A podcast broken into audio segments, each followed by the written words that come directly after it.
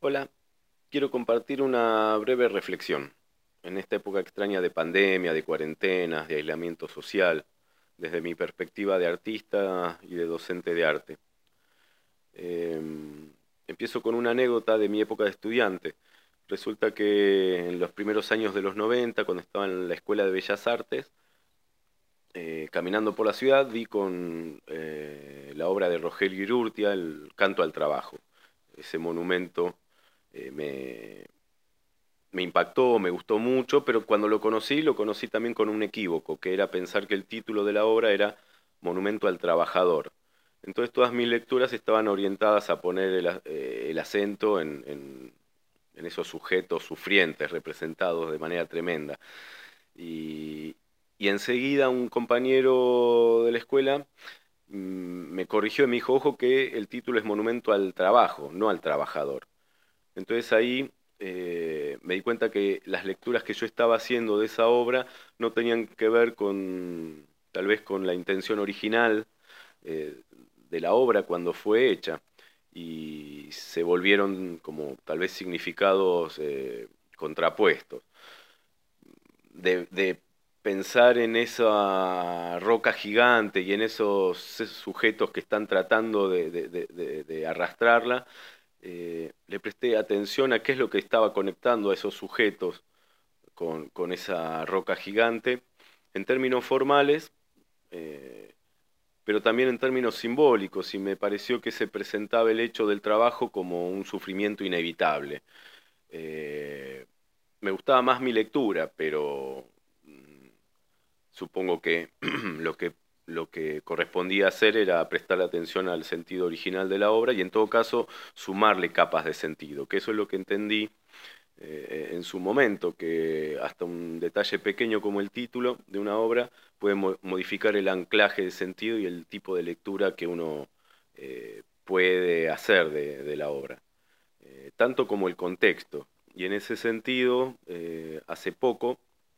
fue el primero de mayo, Día del Trabajador, entonces me acordé de, la obra de, Irurtia y de ese equívoco y pensé también cómo el contexto estaba afectando el sentido de esa obra, porque la imaginé en el espacio público, ahí donde está emplazada, pero la imaginé completamente vacía, sin gente. El espacio público, por un lado, por ser feriado y por otro lado, porque en el contexto de cuarentena eh, la idea de trabajo, el hecho del trabajo está muy cuestionada y muy puesta a prueba. Esa imagen del espacio público vacío y esa obra en ese lugar eh, se me presentó como un absurdo muy grande y se le sumó esa capa de sentido medio desesperante. Eh,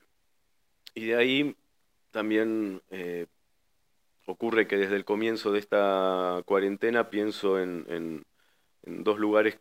eh, que, quiero mucho, que me pertenecen y a los que pertenezco, que son los museos y las escuelas de arte, eh, donde doy clase. Pienso en las obras que me gustan, que conozco hace años y que periódicamente veo,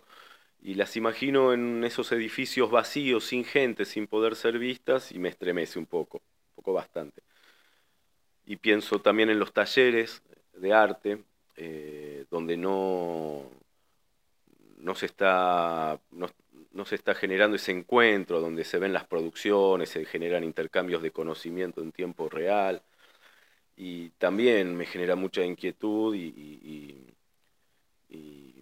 pienso cómo, cómo será el, el mañana de todo esto, en función de que hay cosas que inevitablemente sí o sí necesitan del contacto eh, más directo, más físico. Eh, pero también entiendo que las redes hoy en día, las redes del campo del arte, están utilizando los medios virtuales para, para, seguir adelante. Y en ese sentido creo que sí vale la pena utilizar el medio, siempre desconfiando de los medios, pero utilizar el medio para no dejar de, generar el contacto entre sujetos, entre docentes y estudiantes, por un lado, y también entre instituciones y entre la comunidad. Eh, en todo mi trabajo como artista eh, estuve relacionado a proyectos que, implican el trabajo en red, eh, de vincular espacios y, agentes eh, productores de sentido en el mundo del arte de distinta manera, en Espacio La Tribu, en el Espacio Duplus, con el proyecto Trama. Y, y ahora, desde el lugar de docente, tratando de vincular el espacio de la escuela de arte con, con, museos, también para poder eh, pensar, eh, salir del aislamiento, no solo en términos eh, individuales, sino en términos de, instituciones. Y eso me parece que también es un poco nuestra labor como artistas, más allá de la creación de objetos o de obras sino el vínculo que hacemos entre las partes que conforman todo el campo en el que, en el que nos movemos, que eh, cuando uno, lo extiende, eh, esas responsabilidades en el campo del arte se vuelven responsabilidades en, un sentido amplio en el, en, el, mundo en general. Y tal vez es un buen momento eh, para, para imaginar y hacer otras lecturas del mundo, para repensarlo y, y no generar una nueva normalidad, sino uh, porque lo, el mundo normal anterior no estaba muy bueno tampoco. Eh, pensar otros conceptos que, hagan que el mundo